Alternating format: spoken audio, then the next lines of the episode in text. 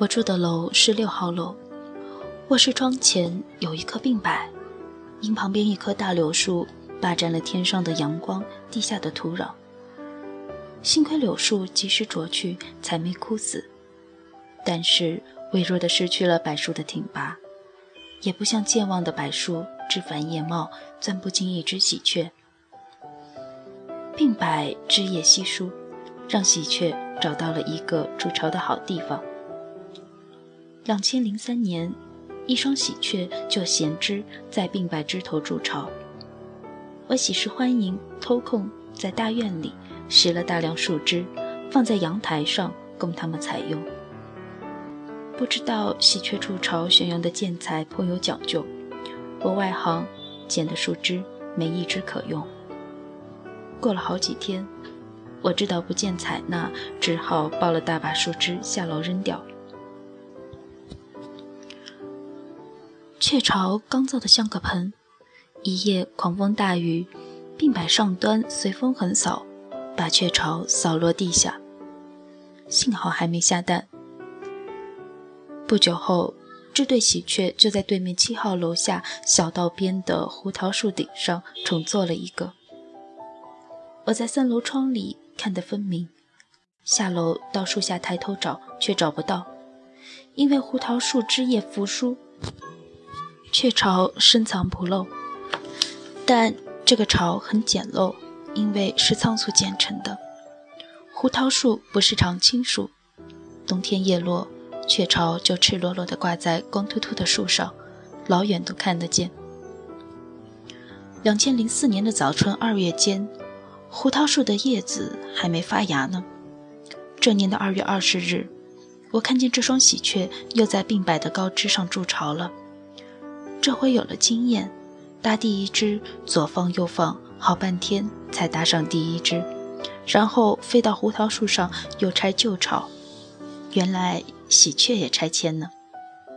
他们一老早就上工了。我没想到十天后，三月三日，旧巢已拆得无影无踪了。两只喜鹊每天一老早就在我窗外建筑。一次又风雨大作，雀巢没有掉落。他们两个每天勤奋工作，又过两星期，雀巢已大得比鸟笼还大一圈了。上面又盖上个巢顶，上层牢牢地拴在柏树高一层的树枝上。我看见雀儿衔着一根树枝，两脚使劲蹬，树枝蹬不下才满意。雀巢有两个洞，一向东，一向西。喜鹊尾巴长。一门进，一门出，进巢就不必转身。朝我窗口的一面交织的树枝比较疏，大概因为有我家屋子挡着，不必太紧密。或许也为了透气吧。因为这对喜鹊在这个新巢里同居了，阿姨说不久就下蛋了。它们白天还不停地修补着巢，衔的都是软草、羽毛之类。我贡献了旧扫把上的几只软草，都给闲雀铺垫了。四月三日，雀巢完工以后，就看见身躯较小的母雀经常窝在巢内。据阿姨说，鸡孵蛋要三个星期，喜鹊比鸡小，也许不用三个星期之久。父雀每日进巢，让母雀出来疏散一下。平时在巢外守望，想必也为母雀觅食。他们两个整天守着他们这巢，巢里肯定有蛋了。这时已是四月十九日了。下雨天，母雀羽毛湿了，显得很瘦。我发现后面五号楼的屋檐下有四五只喜鹊避雨。从一号到五号楼的建筑和六号以上的楼结构不同。有可供喜鹊避雨的地方，只是很窄。喜鹊尾巴长，只能横着身子。避雨的大概都是邻近的父雀，母雀大概都在巢内。我窗前巢里的父雀经常和母雀一出一入，肯定是在抱蛋了。五月十二日，我看见五六只喜鹊，包括我窗外巢里的父雀，围着柏树打转。又一同停在雀巢旁边，喳喳喳叫，我以为是吵架，却又不像吵架。喳喳叫了一阵，又围着柏树转一圈，又一同落在树上，不知是怎么回事。十三日，阿姨在我卧室窗前连声叫我快来看。我忙赶去看，只见雀巢里好像在闹鬼似的。对我窗口的一面，雀巢编织稀疏，隙缝里能看到里面有几点闪亮的光和几个红点儿。仔细看，原来巢里小喜鹊已破壳而出，伸着小脑袋在摇晃呢。闪亮的是眼睛，嘴巴张得很大，嘴里是黄色，红点儿该是舌头，看不清，共三只或四只。都是嗷嗷待哺的黄口。我以为喜鹊高兴，抱蛋够辛苦的，蛋里的雏儿居然都出来了。昨天那群喜鹊绕树飞一圈，又落在巢边喳喳叫，又绕树一圈，又一齐落在树上喳喳叫，该是为了这对喜鹊喜生贵子特来庆贺的。贺客都是身躯较大的父雀。母雀不能双双同来，想必还在抱蛋，不能脱身。阿姨说，小雀儿至少得七到十天，身上羽毛丰满之后才开始学飞。我不急于看小雀学飞，只想看小雀儿聚在巢口，一个个张着黄口，嗷嗷待哺。自从小雀出生，父雀母雀不复进巢，像是怕压伤了小雏。阿姨忽然记起，不久前榆树上刚喷了杀虫药，想来全市都喷药了，父母却往哪儿觅食呢？十四日，我还听见父母雀说话呢。母雀叫了好多声，才双双飞走，但摇晃的脑袋只有两个了。天气转冷，预报晚上中雨，小雀儿已经三朝了，没吃到东西。又冻又饿，还能活命吗？晚饭前就下雨了，下了一晚。雀巢上面虽然有顶，却是漏雨的。我不能为雀巢撑把伞，因为够不着；也不能找些棉絮为小雏垫盖。出了壳的小鸟不能再缩回壳里，我愁也没用。一夜雨是不小的中雨，早上起来。雀巢里既无声音，几条小生命都完了。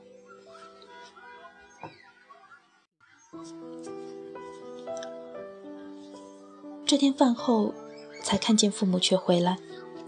父雀只向巢里看了一眼，就飞走了。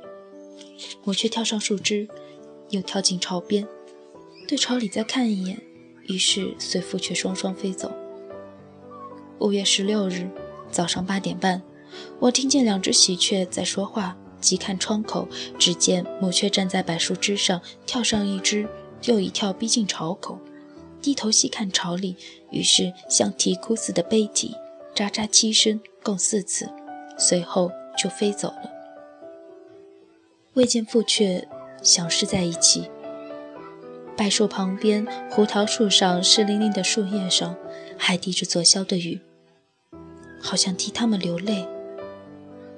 这天晚饭后，父母雀又飞来，但没有上树，只站在对面七号楼顶上守望。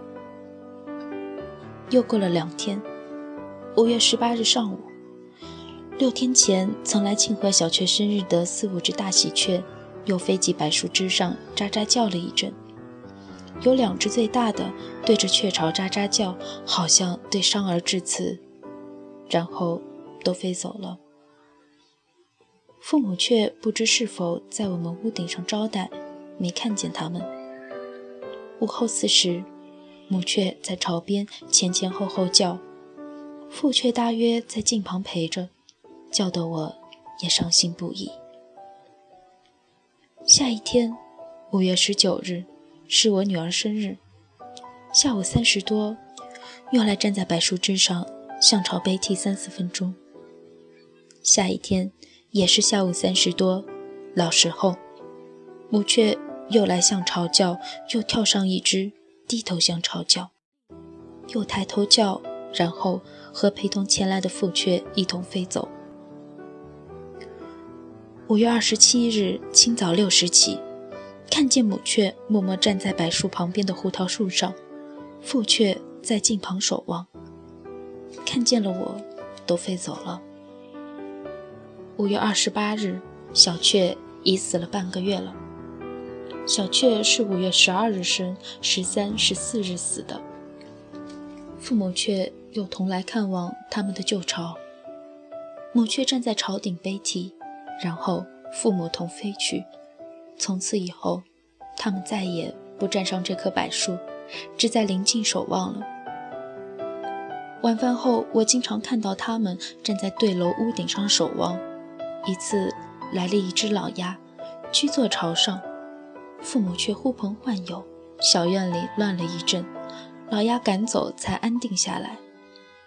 我们这一代是喜鹊的领域，灰雀和老鸭都不准入侵的。我怀疑小雏的遗体经雨淋日晒，是不是发臭了？老鸭闻到气息，心怀不善吧？这个空巢不空，里面还有小雏遗体挂在我窗前。我每天看到父雀母雀在七号楼屋脊守望，我也陪着他们伤心。冬天大雪中，整棵病白连带雀巢都压在雪里，父雀母雀也冒寒来看望。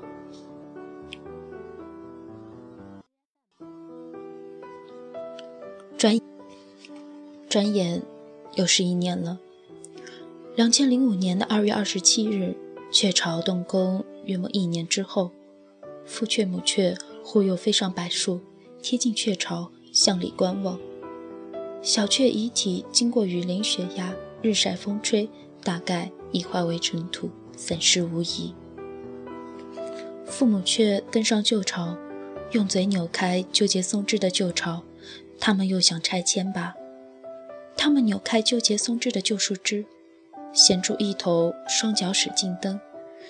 去年费了好大功夫，牢牢拴在树巅的旧巢拆下不易，每拆一根都要衔住一头双脚使劲蹬。出主力拆的是父雀，我却有时旁观，有时叫几声。渐渐，最难拆的部分已经松动。这个坚固的大巢拆得很慢，我却不耐烦多管他们的闲事了。直到五月五日，旧巢拆尽，一夕风雨，旧巢洗得无影无踪。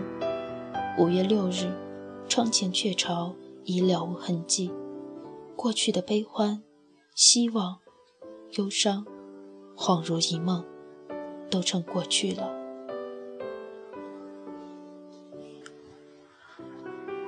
大家晚上好，这里是 FM 二七五零六，L 小姐的小世界，我是主播 L。嗯，在这里呢，也是想和大家说，如果你们有什么喜欢的文章、故事，嗯，或者是你们自己的故事啊，都可以和 L 分享。L 也想在节目里面分享给更多的人。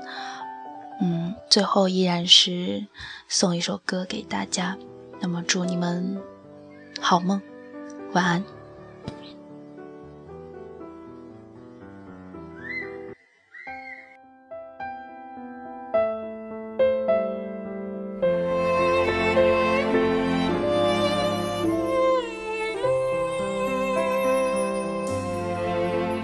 期望飞上恬静月球，遥望每家的窗，谁伴心爱细味露台玫瑰？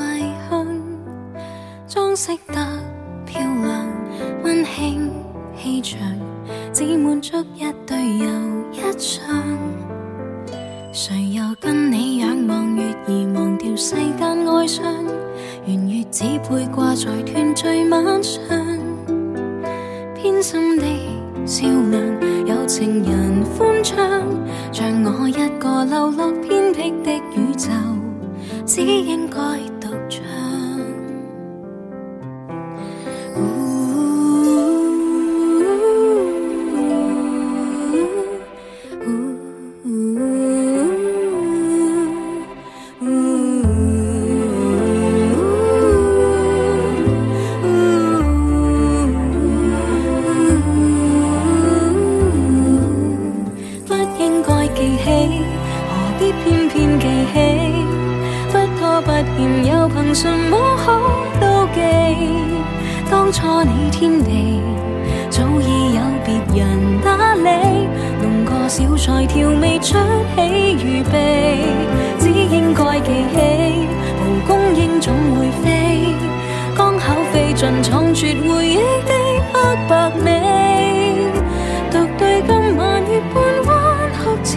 似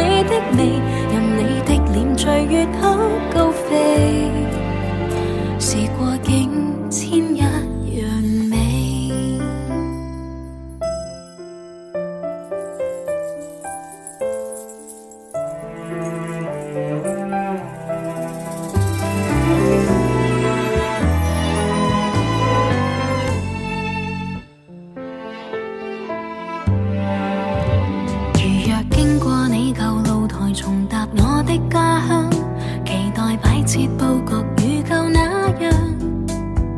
很可惜对象有别人顶上若有一个难被遵守的约定交给他合唱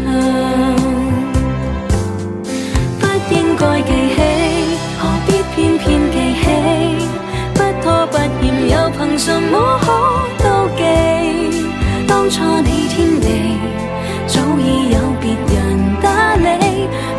小菜调味，出起预备。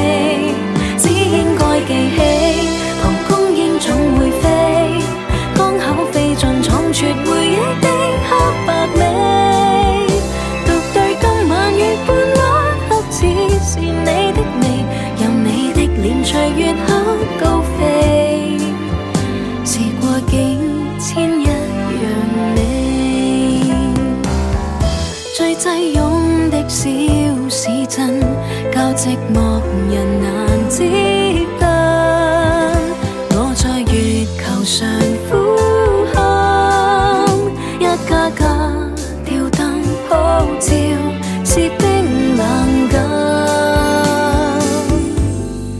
不應該記起曾經的悲與喜，都只不過是殘酷的小趣味。